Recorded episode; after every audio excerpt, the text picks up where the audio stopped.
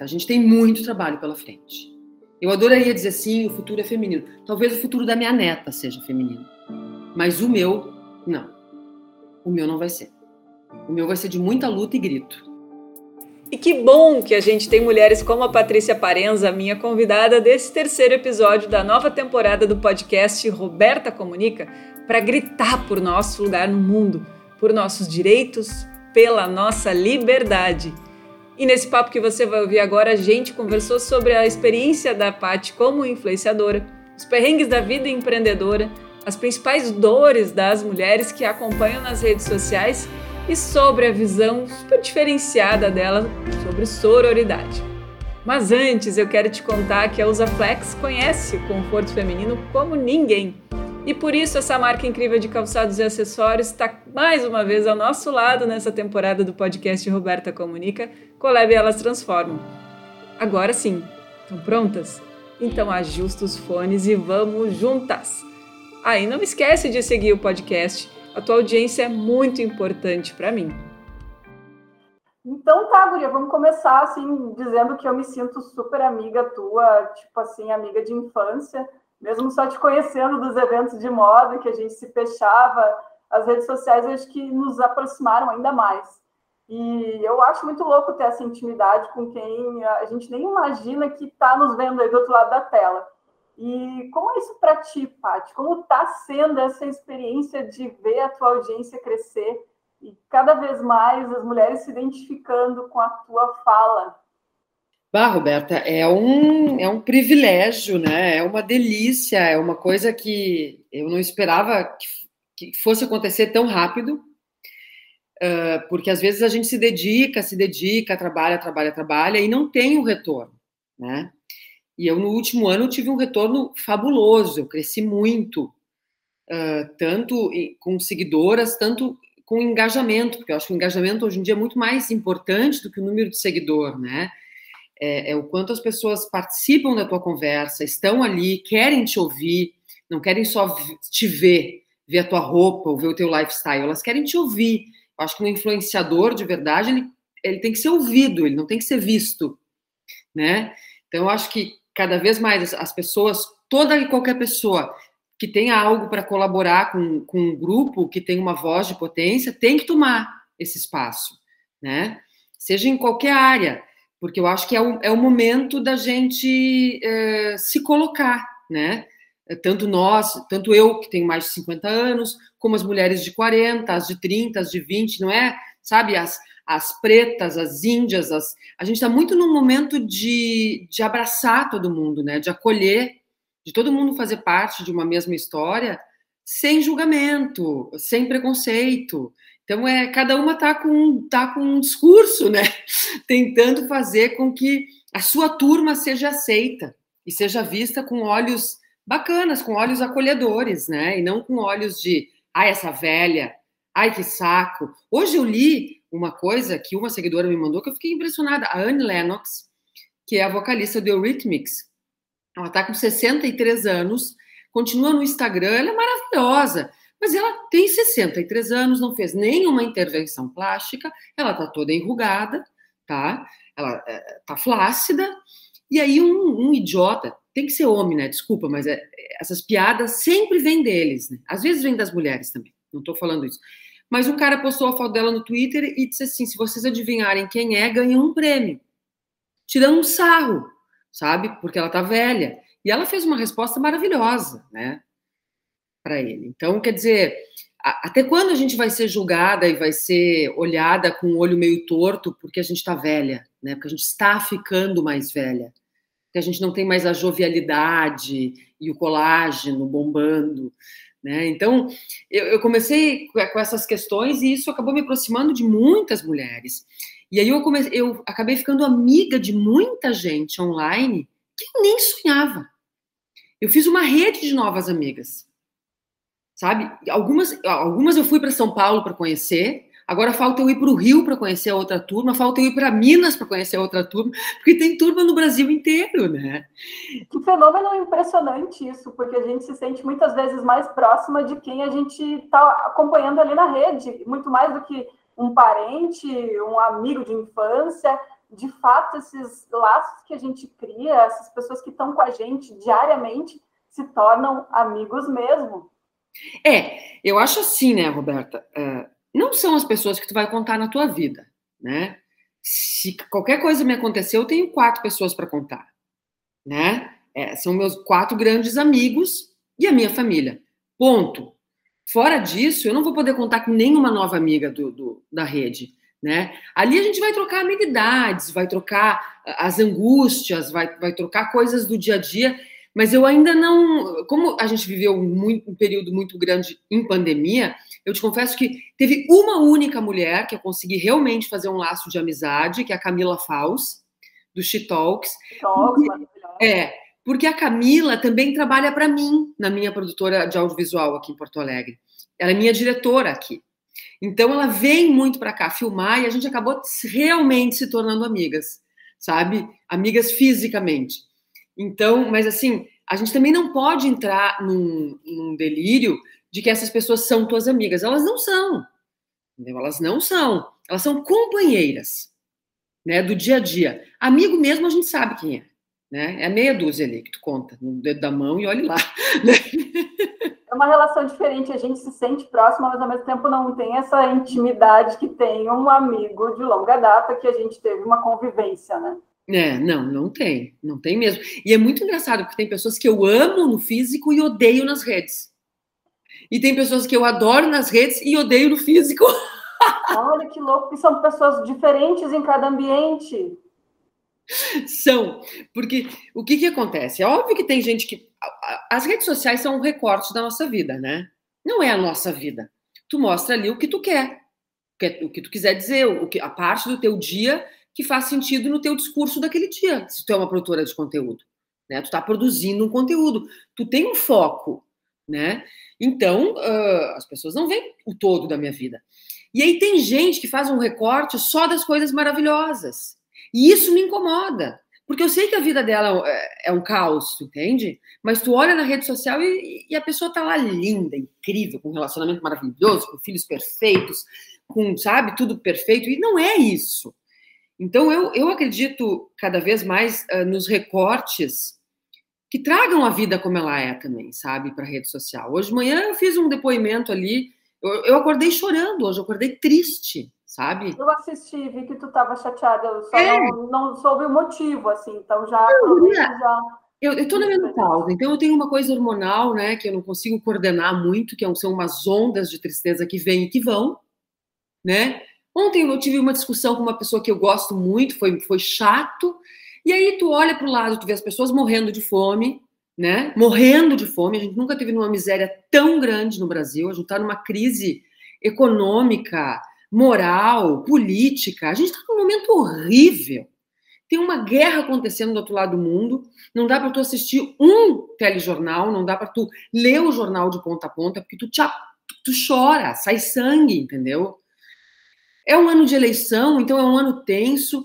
Então, assim, cara, eu acordei chorando hoje. E eu disse, vou compartilhar isso, porque isso é a minha verdade, sabe? E aí o que acontece? Tu cria empatia, as pessoas elas ficam empáticas a ti. Ou elas mandam uma mensagem de carinho, ou elas dizem, cara, eu tô igual. Mas te ver assim me fez bem, porque eu sei que não sou só eu, entendeu? Que não sou eu que tô numa onda de maré baixa. Todo mundo. A gente é igual, Roberto. Eu sou igual a ti, que é igual a Márcia, que é igual a Marisol, que é igual a Maria. Não importa quanto dinheiro tem na conta bancária, sabe? A gente, nós sofremos e nos alegramos da mesma forma. Então, esses recortes de felicidade me incomodam um pouco, sabe? Só felicidade. Eu acho que a gente tem que ser mais real, porque senão as pessoas entram numa, numa paranoia de que só a vida delas que não é boa, né? Que a vida de todo mundo é perfeita mas a tua é uma merda. Né? E isso é ruim, isso é tóxico, sabe? Isso é ruim. Não, é bem como tu falaste, acho que a gente viu diferentes momentos nas redes sociais, né, de, de muitas influenciadoras se, se criando e criando as suas comunidades a partir da coisa do look do dia, do, do tá sempre linda, bem vestida, e especialmente depois que a pandemia veio, ela escancarou muito dessa nossa solidão, dessa nossa vontade de a gente querer se identificar também nas nossas vulnerabilidades, nas nossas fragilidades. que vendo, acompanhando né, grandes uh, empresas que fazem pesquisas sobre comunicação e futuro, e o Pix, por exemplo, se fala cada vez mais de que a gente tem que ser verdadeiro, a gente tem que tentar trazer uh, nuances diferentes da nossa realidade, não tentar pintar um mundo cor-de-rosa, que isso já não pega mais. Não pega. E eu também deixei de seguir muita gente que era só essa onda, sabe? Agora teve a onda ali do esqui, né? Que todas as milionárias foram esquiar na Europa. Cara, um dia eu abri meu Instagram e era uma atrás da outra. Eu disse, credo, me deu um, um ciúmes, sabe? Fiquei com uma inveja daquilo. Eu disse, sou eu que estou aqui com um calor de 52 graus em Porto Alegre, tendo que trabalhar para pagar as contas, para pagar os boletos no final do mês. Que merda é essa? E isso acontece, Roberta. A gente fica com inveja, entendeu? Isso é tóxico, isso nos faz mal. Da onde que é inspiracional? A gente olha e vai querer ser igual. Não é assim, não é Não! Assim, eu, eu olhei para aquelas mulheres e destaco qual delas que eu vou ficar. Fiquei com uma só. As outras quatro tirei do meu, do meu feed, sabe? Porque eu disse, não, não é possível. Não é possível, sabe? Quantas pessoas do mundo hoje estão esquiando? 0,0000001% da humanidade? E aí eu vou me espelhar nessas pessoas? Não. Pera lá, é uma coisa errada. Quero esquiar? Quero. Vou trabalhar para ter dinheiro e ir. Quem sabe ano que vem eu esteja lá esquiando, entendeu? Mas não quero ficar olhando para aquilo o tempo todo, sabe? Então eu acho que é isso. A gente tem que a gente tem que buscar o que nos faz bem.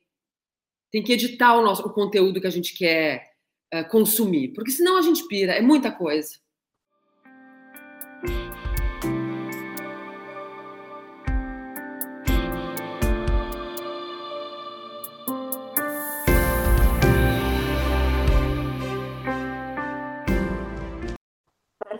concordo muito contigo. E eu já vi entrevistas tuas em que tu conta que essa coisa de tu teres te tornado uma influenciadora digital, ela aconteceu meio que sem planejamento. Conta pra gente como é que foi que isso aconteceu na tua vida, quando é que tu te deu conta de que tu podia né, fazer disso um caminho legal e que isso tem a ver com a própria pandemia daqui a pouco, e principalmente como é que tu te preparou para isso. Tá. Olha só, ali em 2000 e 2019, 2000, não, 2018, 2019, eu tive um projeto de uma startup de moda em que, em função do projeto, eu e a Patrícia Pontaut, minha sócia no projeto, a gente teve que começar a postar looks do dia nossos, que até então a gente não postava. Porque eu, como jornalista raiz, eu olhava para aquilo e dizia: que relevância tem a roupa que eu estou usando? Que relevância tem a minha vida para as pessoas? O que, que eu tenho para dizer? Eu me negava a fazer foto do look do dia, eu me negava a fazer stories, eu dizia, quem sou eu na fila do pão, entendeu? O que, que interessa a minha vida? Bom, começamos a fazer as fotos do look do dia e as pessoas começaram a curtir, porque a gente é somos mulheres mais velhas, um pouco ousadas, a, a Pontaut mais do que eu, ela é mais fashionista do, do que eu. Eu sou, sigo uma linha mais elegante, mais clássica, assim, ela é mais ousada. E foi indo, mas eu com muito, muita dificuldade de fazer aquilo, sabe? Aí, quando o projeto da startup acabou, eu estava com 49 anos, que não deu certo, tá? E eu disse, cara, daqui um ano eu vou fazer 50. Pelo amor de Deus. Eu disse, o que, que eu faço com isso, com essa informação dentro de mim? E eu já estava na menopausa, tá? Que veio lá nos 46. Eu disse, eu preciso falar sobre isso. Aí eu gravei um IGTV, falando, vou fazer 50 e agora? E ali botei blá, todas as minhas angústias. Cara, o IGTV foi um sucesso. Foi um sucesso. As pessoas disseram: Nossa, que corajosa, tu falou nos 50 anos da menopausa, isso é um tabu absurdo. Isso antes da pandemia. E eu, pois é, um tabu. Disse, todo mundo fala mais, vem com tudo, fala mais. E aí comecei a falar comecei a falar e comecei a postar mais look, dizendo: olha, tem mais de 45, mas tá tudo bem usar mini saia, tá tudo bem usar um decote, tá tudo bem ser sexy, tá tudo bem transar, tá tudo bem tudo. E aí foi indo. E aí veio a pandemia. Aí eu olhei para aquilo que eu tinha na minha mão, que era um conteúdo que estava assim, uh, iniciando, e pensei, cara, eu fiquei seis meses sem trabalhar na minha produtora, porque foram canceladas todas as gravações de comerciais, de audiovisuais, e a gente ficou vivendo do que a gente tinha guardado. Eu e a Pontaut ficamos um ano sem trabalhar juntas, porque a gente tinha contratos com shoppings e com empresas que era tudo presencial, e as empresas não estavam uh, habilitadas a fazer o, o, o, online imediatamente, levou um tempo, né? Então, assim, foi seis meses de miséria, sem trabalho nenhum, vivendo do, do, da minha previdência privada, sabe? Pagando escola do meu filho, fazendo as coisas, eu, eu sou separada, eu, eu, crio ele sozinha. Bom, o que, que aconteceu daí? Daí eu olhei para aquele conteúdo e disse, cara, isso aqui vai virar um projeto. Ali, na pandemia, eu enfiei, eu não tinha nada para fazer, Roberta. Eu disse, eu vou começar com lives e eu vou entrevistar todas as mulheres incríveis. E aí foi. Aí eu passei o rodo. Me matei trabalhando, tá? Mas assim, entrevistei a Cláudia Raia, a Mônica Martelli, a Maite Proença duas vezes, a Carolina Ferraz, a Ana Paula Padrão. Meu Deus, eu nem. Mas foram tantas, tantas mulheres, e assim, ó. E eu era a única que estava fazendo esse movimento. Ninguém conseguia falar com elas. Mas como eu tinha uma rede da minha história de jornalista muito grande, eu fui acionando. Eu tinha uma amiga que era amiga da Cláudia Raia. Aí eu liguei para ela, eu disse, guria, ó, tu me deve, pela vida. Me consegue a Cláudia, ela pode deixar. Aí falei com uma amiga que era, que era amiga da Mônica Martelli, eu disse, me dá Mônica. E aí, sabe, e aí fui indo, fui indo, fui indo, e ali eu cresci. E aí, quando eu fiz 50, eu postei uma foto minha nua, e aí foi um boom. Porque aí essa foto, o que aconteceu? Muitos sites de notícias repercutiram isso. Muitos, assim, eu saí uns 20 sites. E aí, nesse momento, eu vi que eu estava super falada, eu disse, bah, vou aproveitar e pedir minha verificação para o Instagram. Porque para tu ter o selo azul no Instagram, tu tem que ter muitas matérias tuas. O Instagram, o que ele faz? Ele dá um Google e pesquisa o teu nome, tá? Se tu tá sendo falado em muitos sites, ele te dá a verificação, porque ele entende que tu é uma pessoa no, com no, notoriedade fora do Instagram. Tu é uma pessoa famosa na vida real. E aí deu até isso, deu certo, entendeu? Uma amiga minha. Esse trabalha... critério, eu não sabia disso. É, então, esse critério. Uma amiga, que é, uma amiga minha que é especialista em redes sociais, eu disse, eu preciso me verificar. Ela disse assim, agora, pede amanhã, porque tu tá com todas essas matérias no ar. Antes que elas comecem a ficar irrelevantes. Porque enquanto elas são lidas, elas estão no topo do Google. Quando elas começam a ficar irrelevantes, tu some de novo do Google. Eu pedi, puf, ganhei a certificação. E aí, Roberto, e aí foi trabalho, trabalho, trabalho, trabalho, trabalho, trabalho, trabalho. Eu trabalho muito para o Instagram. Muito, tá? Eu dedico, assim, três horas do meu dia para o Instagram. É bastante tempo. E aí, quando tu fala que tu trabalha para o Instagram, tu tá gerando conteúdo para ele, tá interagindo com as pessoas que estão ali conversando contigo. Isso, isso. Tô, tô indo atrás de uma entrevistada, tô marcando, tô fazendo pauta, tô escrevendo, sabe? Tudo isso. Estou vendo muita coisa que as pessoas estão postando para ver o que, que, tá, o que, que as pessoas estão falando, né? Tô, uh, traduzo muita matéria gringa que está falando sobre o meu assunto, né? E transformo isso em, em, conteúdo. Então, assim, eu virei uma antena, sabe? Eu virei uma antena. E aí, uh, o ano passado foi um ano que eu ganhei dinheiro com o Instagram pela primeira vez, assim. O ano passado eu fiz... Primeiro, começou o ano, eu fiz uma campanha para a Natura como modelo, mas eles assinaram com o meu nome, então foi muito legal. Eu não era uma modelo, eu era a Patrícia Parenza. A que agora é jornalista. É, então foi legal. Eu fiz uma campanha para usar Flex, que a gente se encontrou com meu filho no Dia das Mães, foi muito legal. E aí eu comecei a fazer publi post, sabe? Eu fiz publi para Natura também no Instagram, para Amazon, eu fiz para TV Globo quando lançaram essa novela aí que fala das mulheres uh, de 50 a mais, eu fiz vários rios fazendo o papel da Rebeca. né? Eu fiz uma série, eu fiz uma série para Quaker, eu fui cozinhar, que eu nunca cozinhei, entendeu? Eles me pagaram para fazer receitas.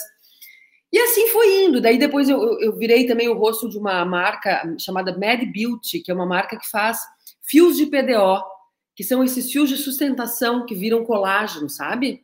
Me lembro, me lembro quando. Então, eu virei modelo deles e também produtora de conteúdo deles.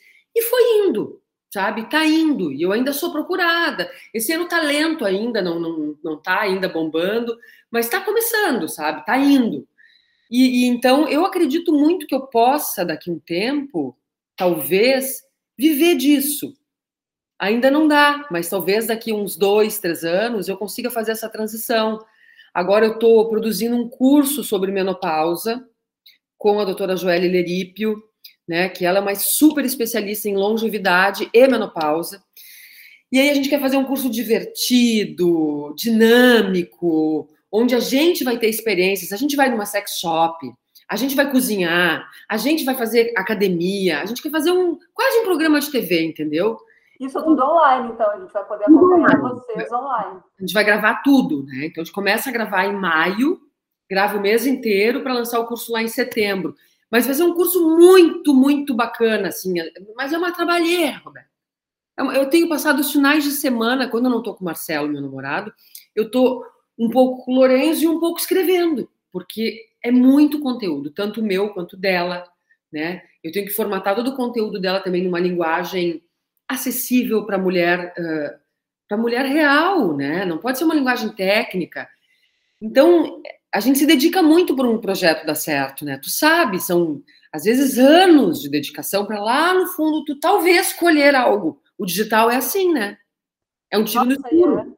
É, é, muito louco agora te ouvindo falar sobre a tua produtora. Uh, eu também no início da pandemia tinha mesmo começado a, a buscar um caminho na, na questão da produção audiovisual, porque eu também saí do impresso, trabalhei 20 anos em redação e gostei muito dessa história dessa, da produção audiovisual. E aí, quando veio a pandemia também, começaram a cair todos os contratos que estavam acontecendo, produção de conteúdo para YouTube, de marcas, tudo. E, meu Deus, o que, que a gente faz agora?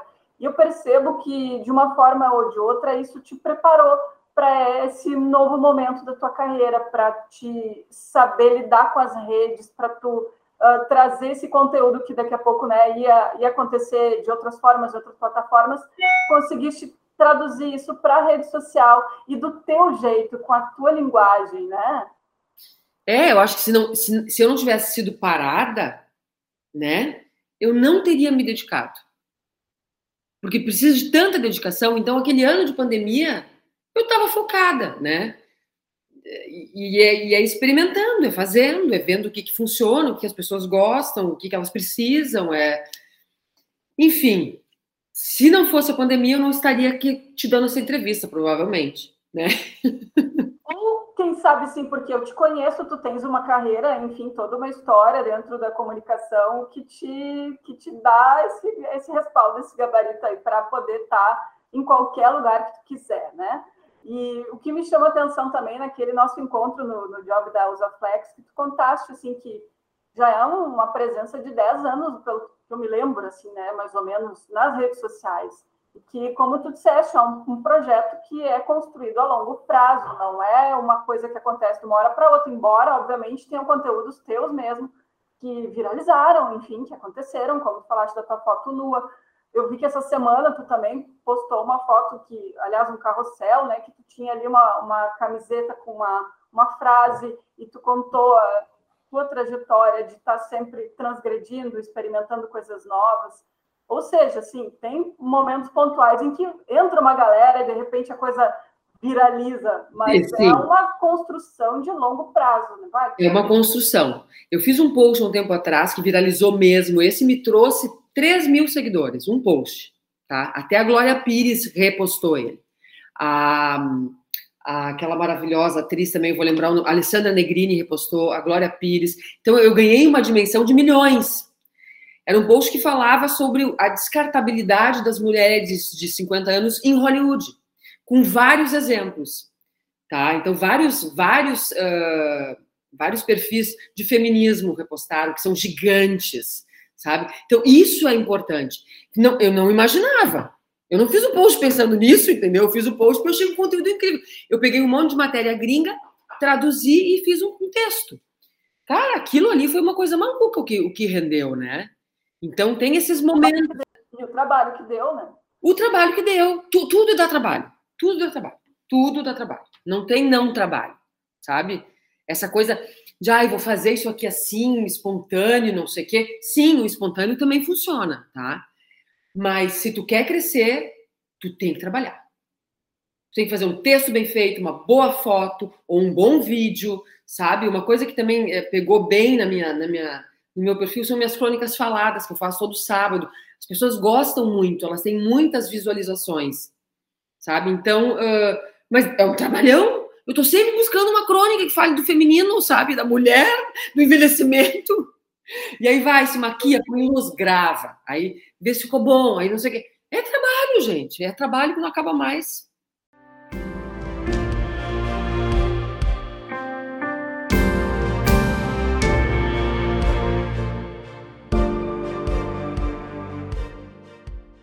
E nesse ano tu foste reconhecida pelo trabalho que tu está construindo e que está trazendo esses frutos todos para ti, que tu ganhaste o prêmio da Associação Rio Grandense de Propaganda de Influencer do Ano. Uh, e o que, que, é isso para ti? Como é que é ser vista como uma influenciadora? Eu sei que isso para muitos soa pejorativo, até quando tu colocaste lá da história do look do dia, né? a gente às vezes se vê meio como uma blogueirinha, porque existe ainda um preconceito muito grande. Me conta assim como foi receber esse prêmio e como que tu faz para administrar né, todo o ego que também traz essa presença. Pois então, eu, eu, nunca, eu nunca quis usar esse termo influencer, porque eu acho que uma pessoa só é influenciadora quando ela realmente influencia as pessoas, tá? E cara, hoje sim eu sou uma influenciadora. Hoje eu abracei o termo porque sim eu influencio, sabe? Que bom, sabe? Porque eu sou uma influenciadora do bem. eu fico feliz, as pessoas acreditam no que eu digo, sabe? Elas, elas, se espelham em mim. Então hoje eu posso dizer, eu, eu neguei muito tempo essa, esse, esse adjetivo, né, essa nominação, porque eu achava que eu não merecia, Roberta. Eu não achava que eu estava pronta para isso, sabe? A partir deste ano eu estou usando deste ano. E não foi por causa do prêmio, é porque realmente eu acho que agora eu entendi que tá tudo bem ser uma influenciadora, que isso não é pejorativo. Sabe? Eu não tô vendendo um dia vassoura e no outro dia eu tô vendendo bombril, e no outro dia eu tô vendendo calça de couro, e no outro dia eu tô vendendo camiseta. Eu não faço isso. Eu sou super cuidadosa com as minhas publis também. Tem que ser produtos que tenham a ver comigo, que eu possa inserir no meu conteúdo. Então não é um horror. E as pessoas entendem também que eu preciso ser remunerada para produzir conteúdo. Eu preciso, eu preciso ganhar o dinheiro de alguém, é muito trabalho. Então as marcas têm que me pagar. E aí eu preciso dar visibilidade para as marcas. Faz parte. O Instagram não paga a gente por botar tanto conteúdo na rede, né? Alguém tem que nos pagar.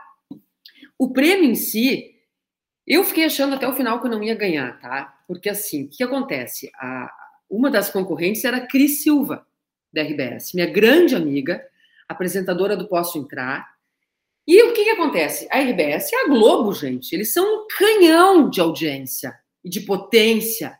Eu já trabalhei na TV Com, já trabalhei na RBS, eu sei o quanto ganha visibilidade com aquilo, entendeu? E a Cris é maravilhosa, é uma mulher querida, do bem, ela é fantástica, sabe? No ano anterior eu já tinha concorrido com ela e ela ganhou. E eu disse, eu não vou ganhar. A Cris, imagina como é que eu vou concorrer com a RBS, gente. Porque é além da Cris, entendeu? É além da crise. Sim, é outra realidade, né? Quando a é gente é outra realidade. Galera que trabalha na, em novela, né? jornalistas que estão na TV, é, é outra, outra projeção. É uma dimensão gigante. Tu chega na casa de milhões com um programa de TV. Eu sei, eu já fiz programa do Gugu, sabe? Eu sei o que era. É, é um, é um, um tiro de canhão, sabe? E ganhei. Bom, eu tremia tanto nesse dia eu tremia, eu achei que eu fosse ter um chilique quando chamaram meu nome. Eu disse, não pode ser. Mas eu suava, eu tremia. E consegui subir lá e ainda fiz um discurso sobre etarismo, dizendo que os publicitários são muito preconceituosos, que eles acham que diversidade diz respeito só a cor, sexo, gênero, entendeu? E a idade. Na, na, comunicação, quando tu faz 50 anos, tu é expelido, entendeu? Tu não serve mais para criar, porque tu tá velho. Isso é um horror. Então, eu fiz um baita discurso falando sobre isso, as pessoas me aplaudiram muito. Ai, coisa linda, nossa, né? só de pensar na situação, assim, né? em, ter sido tão surpreendente para ti. Foi muito legal. Mas, Roberta, assim, eu vou te dizer, eu, eu para mim, nada mudou. Nada mudou, cara, sabe? Tá tudo, tudo igual. Eu tô aqui correndo atrás para pagar os boletos, entendeu? Claro, hoje, o que que acontece? Eu não fico mais naquela angústia. Entra uma publi, para eu fazer. Quando entra uma publi, tu tem que dar uma resposta para a marca. Tu tem, tu tem que ter visibilidade no post da publicidade. Há dois anos atrás, quando eu comecei a fazer, eu ficava desesperada. Eu disse, ah, o Instagram não vai entregar, que merda, o cara me pagou e não vai ter resultado. Não vai engajar, né? Porque hoje o público já saca de cara, por mais que tu faça, né, chupicana, faça, enfim, cambalhota, não é assim, né? Não é assim. Agora eu tô um pouquinho mais tranquila em relação a isso, porque tá andando mais fácil, sabe? Parece que passou ali um óleo, uma vaselina e a coisa tá deslizando, meu conteúdo tá deslizando mais fácil. Então isso me acalma um pouco, mas é só isso. O resto tá tudo igual. E me diga uma coisa, já que tu tens né, essa conversa tão constante com a mulherada e eu vejo que tu te empenhas em responder cada uma delas, o que, que mais tu escuta da tua audiência? Quais são as dores dessas mulheres que estão aí contigo? Olha, eu acho que, que os, os, os principais dilemas assim são: tô me sentindo velha, acabada não consigo mais fazer nada, tô paralisada, não consigo. E aí a maioria dessas mulheres que têm essa sensação estão na menopausa. E a menopausa, se tu não souber lidar e tu não puder fazer reposição hormonal, ela te paralisa. Ela paralisa. É, um, é uma bofetada que tu não sabe de onde é que vem. Tá? Então, é, a gente tem que ter muito cuidado e muita amorosidade para falar com essas mulheres, porque realmente elas estão muito fragilizadas, sabe? Muito vulneráveis. E como eu também não faço uh, reposição hormonal, eu sei exatamente o que elas estão sentindo e sei o esforço que eu estou fazendo eu comigo mesma para superar todo dia a minha falta de ânimo, a minha oscilação de humor, a, a minha insônia, uh, a minha raiva, entendeu? A minha palpitação no meio da noite, os calorões e tudo isso. Então, isso é um assunto muito frequente, tá? Gente, no entanto, que eu vou fazer o curso sabe? É muito frequente. Porque a mulher que não parar nesse período de olhar para dentro e se autoconhecer, ela não vai ter força para se autocontrolar. Isso, eu fiz um post esses dias dizendo: menopausa é autoconhecimento e autocontrole. Tu tem que saber o que está acontecendo contigo para ter controle sobre aquelas emoções. Não é controle, dizer, ah, não vou dar um grito, não é? Tu não, as suas emoções elas vêm, mas depende, tudo depende de como tu enfrenta a emoção. Tu pode enfrentar com serenidade ou tu pode enfrentar com uh, socorro, me tire daqui, entendeu? Que aí vai ser muito pior. Então, mas a emoção vem. Então, eu acho que tem essa mulherada da menopausa, assim, que é uma conversa diária e constante. Tem a mulherada que se separou e que, assim, vai agora, onde é que eu vou achar um homem? O que, que eu faço, pelo amor de Deus? Ai, ai, ai, ui, ui, ui. Entro num, site, num, num app de, de, de relacionamento Olha só, pá de conselheira amorosa. Não, eu digo, entra agora. Ai, mas eu tenho vergonha. Vergonha do quê? Entendeu? Vergonha do quê? Tu tem 48, 50, 52, tem vergonha do quê? Vai ser feliz. Aí tem aquelas maravilhosas que, que tem 50, 50 e poucos, que estão com namorados de 30. E que me dizem, ai meu Deus, eu não vou aguentar, minha autoestima tá baixa, o que, que eu faço? Porque eu tive dois filhos de parto natural, e aí eu não me sinto mais gata e gostosa, tudo caiu. Eu disse, calma, tem laser íntimo, tem fisioterapia, fisioterapia pélvica. Para tudo tem, tudo tem. Tudo tem eh, maneira de tu te sentir bem de novo. Basta tu ter disposição e dinheiro, porque tudo custa, né, Roberto? Tudo custa. E tem as mulheres que estão uh, fazendo uma transição de carreira. Muitas. Muitas se aposentaram muito cedo. Então, assim, cara, eu sou muito. Eu tenho muito para dar ainda. O que, eu vou fazer? Sabe? Então, tem muitas conversas em relação a isso. Muitas que estão querendo empreender, porque sempre foram funcionárias e foram demitidas porque ficaram velhas. Muitas. Tem muitas empresas que têm uh, como norma que quando uma pessoa chega aos 60 anos, ela tem que se afastar da empresa. Elas são homens e mulheres. Muitas empresas, olha a loucura. E aí, da tua né? Da tua sabedoria. No auge, tá? Afastado. E aí tu vai fazer o quê? Tu vai trabalhar com o quê? Por isso que tem tanta mulher de 50, 60 anos fazendo rede no Instagram, falando, se empoderando, trocando ideia, tentando achar um espaço, é um respiro para elas. É um respiro, sabe? Então acho que essas são é, essas são os piores assim, né? A menopausa, a, a separação, a transição de carreira. Ou estou me sentindo muito velha para um cara jovem, sabe? Essas quatro coisas são é o que mais pipoca no meu dia a dia, assim.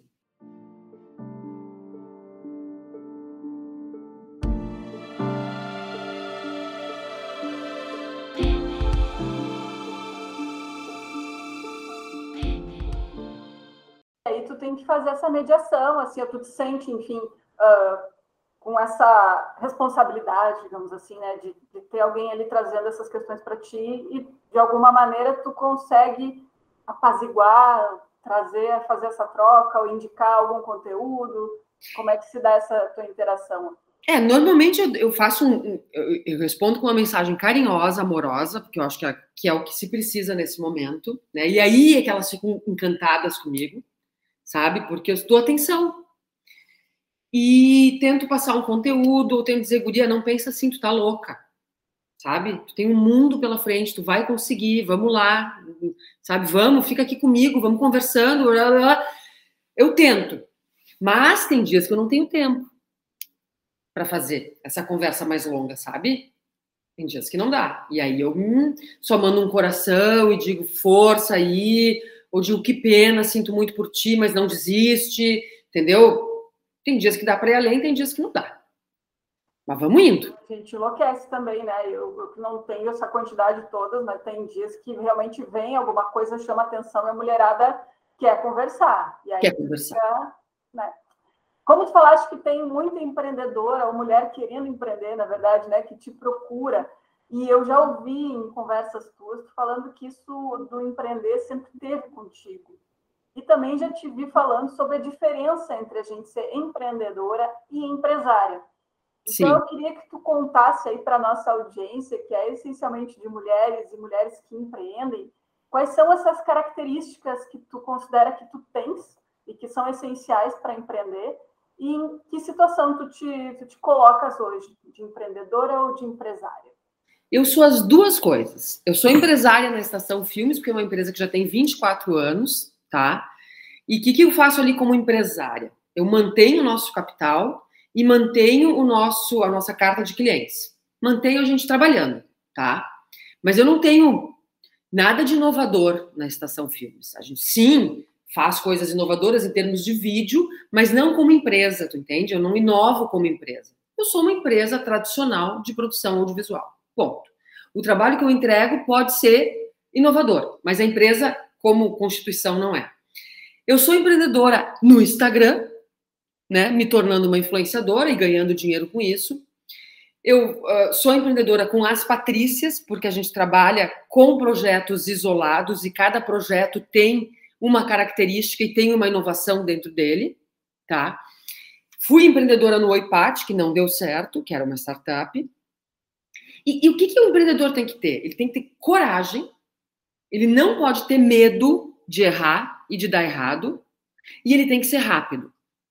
Tá? O empreendedor ele tem que, sabe, é o cara que está ali. O, o, o empresário precisa do empreendedor e o empreendedor precisa do empresário para ter um, um, bom match, entendeu? Porque o empreendedor, vai, o empresário vai dar aquele estofo do financeiro, administrativo, e o empreendedor vai ficar ali tendo ideia, sugerindo, vendo, vamos fazer isso, agora vamos fazer aquilo, vamos fazer. Blá, blá. O é criativo, é, digamos assim. É o criativo, tá? É o que inova nos formatos, nas ideias, nas maneiras de fazer o negócio, né? Nos planos de negócio, nas maneiras de dividir o dinheiro, nas maneiras de.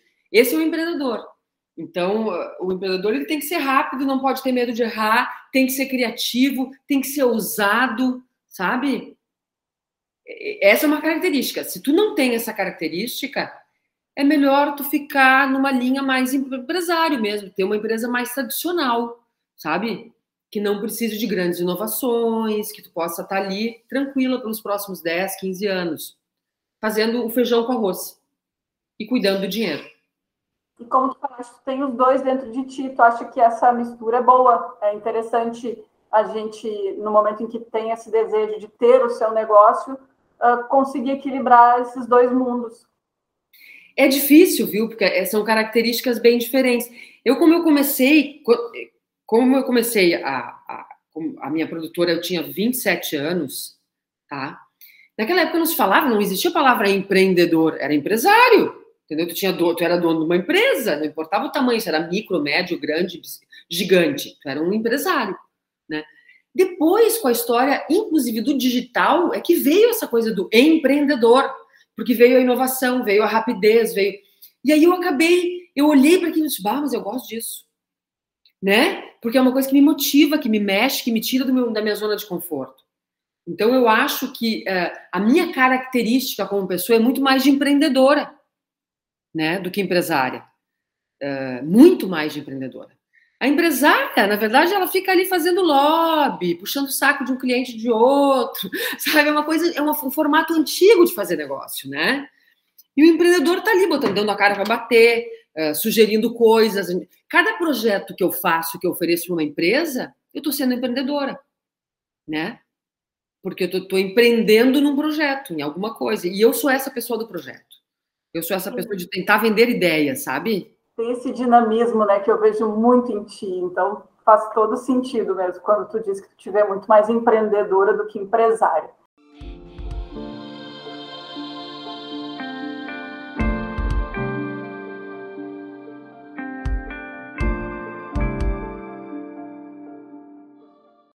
Paty, eu ouvi esses dias um podcast que, por sinal, foi dica da tua marida, a Paty, com a Costanza Pascolato, nossa musa master. Ela foi perguntada sobre a questão da sororidade, que é uma bandeira que eu defendo muito. E ela contou que por ter sido muito bonita, especialmente na juventude, embora eu ache ela hoje maravilhosa, continua linda, maravilhosa, sempre se sentiu muito sozinha por conta disso. E ela não teve muito apoio e parceria das mulheres porque talvez elas considerassem ela uma ameaça. Como é que é a tua relação com a sororidade e com as mulheres? Olha, eu sou uma mulher que sou muito mais masculina do que feminina. Eu tenho muito mais yang do que yin, tá? Eu sou filha do pai dentro da, das coisas holísticas, assim. Eu não sou filha da mãe. Então, quando falam, né? Eu até fiz uma live essa semana falando sobre isso com a Carla uh, Lieb. Escrevi no curso dela. Ah, que legal. Vai gostar que é sobre essa coisa da força feminina e tal. Cara, como eu procurei essa força feminina, sabe? Essa coisa que se fala do sagrado feminino e tal, papapá.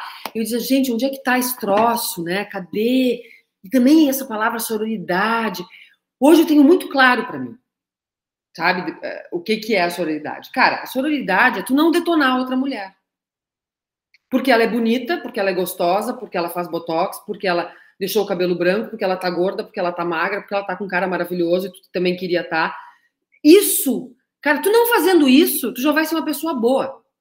Entendeu? A gente tem que parar de julgar as outras mulheres o tempo inteiro.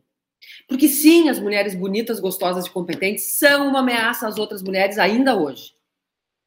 Sabe? Uma vez eu fiz, um, eu fiz um, uma enquete no meu meus stories perguntando: você se incomoda com uma colega de trabalho que é muito. Como que se diz quando a gente se arruma muito, gosta de si? Uh, me fugiu a palavra. Tem muita vaidade, muito Isso. Vaidosa. Você se incomoda com uma colega de trabalho muito vaidosa, que vai sempre muito arrumada a trabalhar? Várias me responderam inbox, tá?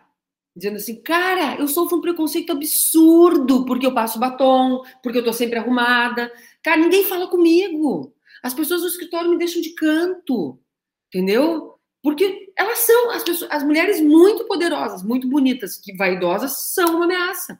A mulher ainda acha a outra uma ameaça. E aí ela detona, ela fala mal, ela, aquela vaca, aquela não sei o quê, entendeu? É um absurdo isso, tá? É um absurdo. Eu acho que isso a gente tem que entender. Se a gente parar com isso, já é um baita caminho andado. Tem uma coisa da solidariedade que me incomoda, que é o excesso dela, tá? Por exemplo, que isso é uma coisa que a Miriam Goldenberg postou outro dia que eu chorei de tanto rir. A Miriam é antropóloga, né, que se estuda uh, a velhice e tal. Ela estava falando assim que, cara, que não é porque tem a sororidade que, nem, que não existe a mulher vaca. Que não, que existe a mulher desgraçada, entendeu? Não é mau caráter. É ela disse assim, e aí eu vou ter o quê? Vacaridade? tu entende? Então a gente tem que ter essa noção, sabe? Não é porque ai, é mulher, então eu vou aceitar tudo. Não! Não é gênero, né? São pessoas que tem gente que nem esse mundo, não adianta. Né? Exatamente. Agora, a gente julgar a outra pessoa pelas escolhas dela só porque ela é mulher, aí é ruim. Ou porque ela é bonita demais, ou porque ela é gorda demais, ou porque ela é feia demais, porque ela é alta demais, porque ela é metida demais porque ela fala com muita clareza e muita assertividade, ela se acha, sabe? E isso não é papo de homem, isso é papo de mulher. A, a, nós somos extremamente machistas. nós mulheres, extremamente machistas. Tem uma desconstrução a ser feita que vai levar não sei quantas décadas para a gente descascar esse machismo que está dentro da gente. É, é, é muito triste. Estão colocadas umas contra as outras, eu vejo isso, né? Eu vivi 20 anos de meio corporativo, eu senti isso na, na carne, assim, vi, vi isso acontecer e fui, fui muito vítima disso. Então, quando eu encontro mulheres que têm um olhar diferente e vejo que a gente precisa batalhar muito para desconstruir isso, como tu mesmo colocaste, é, é lindo quando acontece. E eu vejo isso em ti, embora tu não enxergues, até naquela nossa conversa lá que a gente teve lá na Usaflex ainda, me lembro que, que tu elogiaste meu trabalho, fiquei super feliz e ainda me indicou para job, sabe? Então, tu faz isso naturalmente. Então, quero aqui publicamente deixar registrado que essa mulher pratica muito sororidade. Querida, imagina, mas eu vou te dizer o seguinte, isso veio com a maturidade, viu? Eu, porque hoje eu sou muito confiante em mim. Eu sei que nós não vamos competir o mesmo espaço entendeu? Porque cada uma tem o seu jeito, sabe? Não tem, não existe isso. Ninguém vai ser igual a mim, nem igual a Roberta. Mas eu levei um tempo para entender isso. A gente só consegue fazer isso quando a gente é muito autossuficiente, quando a gente está com a autoestima boa, quando tu conhece as tuas habilidades e sabe que tu tem o teu espaço. Que a outra pessoa não vai tirar o teu espaço, sabe? Ela vai junto, dá a mão, vamos junto, cada uma do seu jeito, vai fazendo. A gente leva um tempo também, viu, Roberta? Eu não. Às vezes, assim, eu vejo meninas mais jovens tendo um pouco de dificuldade em, em, em pegar na mão da amiga e levar junto, sabe? Para trabalhar, para crescer junto. E, e, eu e a Patrícia somos um exemplo disso, né? A gente está juntas desde 2005 e a gente se deu a mão, a gente se ajuda. A, a, a pandemia nos afastou, mas a gente está juntas ainda, se apoiando, fazendo alguns projetos juntas né? E, e, e, é isso, é tentar puxar quem está quem tá do lado. Mas isso a gente só faz quando a gente perde o medo. Concordo também. Acho que a maturidade ela nos dá essa, essa segurança de fato, assim, para ver que cada uma tem seu espaço, que tem lugar para todo mundo, e o negócio é, é a gente ser feliz e seguir juntas, se for possível. Isso mesmo. E a gente está aqui no podcast Roberta Comunica e eu recebo hoje a Patrícia Parenza, esse mulherão que está aí conversando conosco sobre esse espaço que ela conquistou na influência digital e tantos outros projetos e essa veia empreendedora que está nela e é sobre isso especialmente que a gente quer conversar hoje.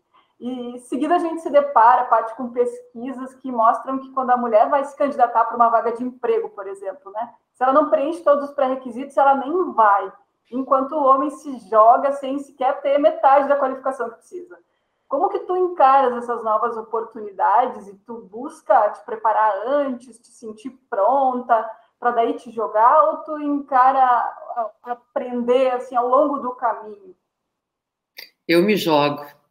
Sempre me joguei porque me jogaram no mundo, tá? O meu primeiro trabalho de carteira assinada foi apresentando o jornal, jornal do Almoço em Caxias do Sul. Tinha 17 para 18 anos, era ao vivo, tá? Eu era modelo até então. Me convidaram para apresentar o jornal, porque eu ia muito lá na TV produzir uns comerciais. Eu estava trabalhando numa agência de publicidade. E eu disse: beleza, vamos lá, vou fazer o teste. Só que eu tinha o cabelo branco descolorido, tipo Annie Lennox, tá?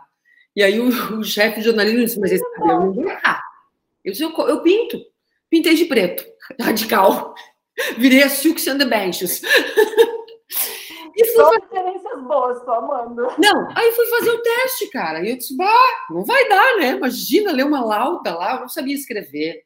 Eu tinha uma voz toda. Era um horror, tá? Só que eu acho que eles estavam num desespero tão grande por alguém. Não tinha faculdade de jornalismo ainda em Caxias, não tinha jornalistas. E eles me disseram: começa amanhã. Eu, como assim começa amanhã? Eles, sim, amanhã. Vem com uma roupa boa, uma camisa de preferência. Tu sabe te maquiar? Eu disse, sei, eu era modelo, sei, né? Então te maquia, a gente vai escrever as primeiras laudas para ti, tu só tem que sentar lá na bancada e ler o papel, porque não tinha nem telepronto.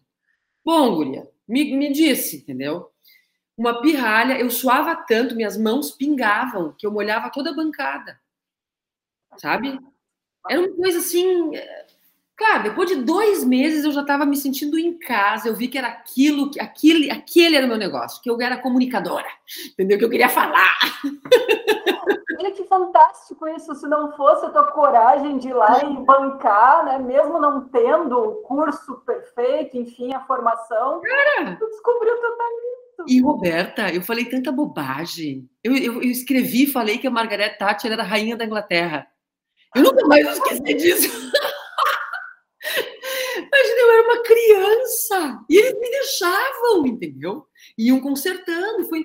E, aqui... e, e depois que eu fiz aquilo, amiga, eu disse, como que eu não vou fazer? Daí eu fui para São Paulo trabalhar numa agência de publicidade com 21, fiquei lá até os 23, fiz estágio na Editora Abril, na, na TV Cultura, e daí eu disse, ah, eu preciso estudar, não vai dar para ficar nessa, entendeu? Daí voltei para estudar jornalismo. Mas eu sempre me joguei. Aí, para pagar minha faculdade de jornalismo, eu fui barwoman de bar na praia, tipo assim, todo verão eu vendia cerveja num bar e dançava em cima do freezer para ganhar uh, gorjeta no Ibiza Club em Atlanta. No Ibiza! Ibiza, primeiro ano do Ibiza, tá? Eu ganhei tanto dinheiro naquele verão que eu paguei a faculdade do ano inteiro, porque minha família é pobre. Guria, que loucura! Sim. Tomou muito banho de espuma não era dessa época? Aí? Não, foi sem, sem banho de espuma. Aí, mas assim, ó, trabalhei que nem uma louca, né? Tá, daí consegui pagar a faculdade, pagar o primeiro ano da faculdade. Daí a TV da universidade disse: vem trabalhar aqui, tu já tem experiência? Eu disse, claro. E aí eu ganhei 75% de desconto na faculdade, porque eu virei funcionária. E aí eu me formei em três anos e cinco meses eu estava formada, porque eu virei um bicho, entendeu? Eu disse, eu vou fazer isso aqui acontecer, né? Cuidou no negócio e foi. E fui. E aí chegou um dia, uh, quando eu fui abrir minha primeira a, a, produtora, eu tinha um cliente. Eu era funcionária de uma outra produtora e eu cheguei para o cliente e disse assim: Olha, eu posso fazer pela metade do preço. Se vocês não querem me contratar. E ele, sim, abre a tua empresa. Eu disse: Tá bom. Eu abri a empresa. E assim as coisas foram acontecendo na tua vida, tu foi te jogando. No peito. Eu fui abrindo espaço, entendeu? Tipo assim, peguei um, um, um lote e saí carpindo, sabe? Vamos lá, vou abrir esse espaço aqui na adentada. Ou seja, se tiver algo para tu compartilhar com essa mulherada que está aí querendo empreender, não sabe se está pronta, se precisa estudar mais um pouco, a tua sugestão, a tua dica é vai lá e faz. Vai lá e faz, antes feito que perfeito. Isso é outra frase muito importante. Não fica esperando a perfeição, o projeto ideal, sabe? Estar tudo no seu lugar, que não vai estar. Senão tu nunca vai fazer o negócio. Vai fazendo, põe um pedacinho, começa com um pouquinho, daí vai aumentando, vai aumentando. O, o ideal não existe, sabe? A gente tem que ir aos pouquinhos. E fazendo, sem medo. Se der errado, o máximo que vai acontecer é tu aprender.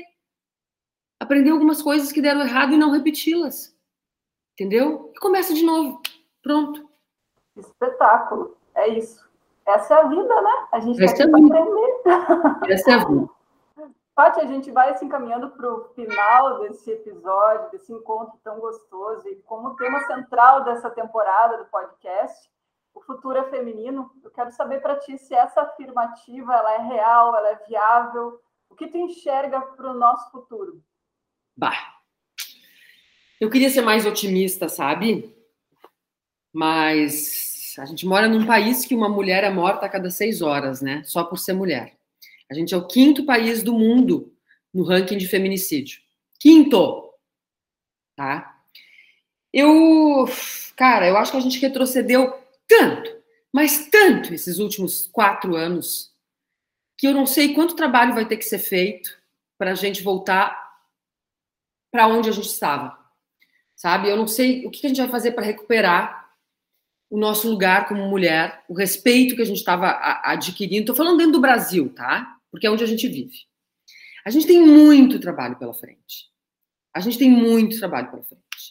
É, a gente mora num país onde o, presidente falou que a única filha que ele teve foi fruto de uma fraquejada. Entende? Então, isso nos coloca abaixo do cu do cachorro. Então, Roberta, a gente tem muito trabalho pela frente. Eu adoraria dizer sim, o futuro é feminino. Talvez o futuro da minha neta seja feminino. Mas o meu, não. O meu não vai ser. O meu vai ser de muita luta e grito, sabe? A gente tem muito que batalhar, muito que gritar, muito que brigar pelo nosso espaço. Olha, muito que querer o nosso lugar, sermos feministas. Uma feminista não é inimiga do homem e nem quer o lugar do homem, nem quer ser melhor que o homem. Uma feminista só quer ter os mesmos direitos econômicos e sociais e políticos que o homem. Só isso que a gente quer. O resto é lenda, é balela. Não precisa ter sovaco peludo, não precisa falar grosso, não precisa de nada disso, tá? Então eu acho assim, ó, vamos ter certeza de que nós precisamos ser feministas, nos apoiar, nos fortalecer, porque não vai ser fácil. Esse futuro feminino está muito distante da gente. Desculpa se eu fui um balde de água fria agora. Nada, essa foi a Patrícia Parenza, maravilhosa, senhoras e senhores, dando a real. A gente gostaria muito de pintar um mundo cor-de-rosa, uma atualidade, né, um presente cor-de-rosa, mas não é bem assim quando a gente olha para esses números que trazem uma realidade muito triste ainda e do tanto que a gente vai precisar batalhar para conquistar os nossos espaços, os nossos direitos, ter a nossa vida preservada, começar por aí. Experimente o prazer de estar confortável no seu corpo. Garanta 10% de desconto no site usaflex.com.br com o cupom exclusivo da nossa convidada deste episódio, Patrícia10, ou visite uma das lojas franqueadas Usaflex. Paty, eu quero te agradecer muito do fundo do meu coração. Essa conversa ela foi muito preciosa, foram, foi uma horinha que voou para mim. Sabe que eu te tenho como uma musa inspiradora, uma mulher muito maravilhosa, como disse, que puxa outras mulheres, que vibra pelas outras mulheres e que está aí ó, disponível para a gente conversar, tanto para mim quanto para a sua audiência lá no Instagram e aonde ela quiser estar. Então, mais uma vez, muito obrigada. Fico muito grata em te ter aqui no Roberta Comunica, nessa terceira temporada, em que a gente vai trazer mais uma vez vozes potentes, vozes femininas, para conversar e para nos inspirar. Roberta, foi um prazer, tu é uma mulher inteligentíssima, é um prazer conversar contigo, porque é, a gente cresce, né, ouvindo a outra, conversando com a outra. Acho que todas as mulheres crescem quando uma mulher compartilha sua dor e sua vitória, né? E eu acho que é isso que a gente está fazendo aqui. Parabéns pelo teu projeto, torço muito por ele, tá? E tô louca para ver pronto esse episódio para a gente divulgar para todo mundo. Bora, bora lá. Acho que Tá assim bom, querido. estiver pronto, estou compartilhando também para a gente levar para o máximo de mulheres, para a gente levar essa voz maravilhosa, essa fala tão potente para que mais mulheres possam se inspirar. Tá bom. Um beijo grande, então, e até os próximos encontros que a vida nos reservar. E a gente vai continuar ali curtindo e acompanhando o trabalho uma da outra. Um beijo grande, obrigada a quem nos ouviu e até o próximo episódio. Tchau, tchau. Tchau.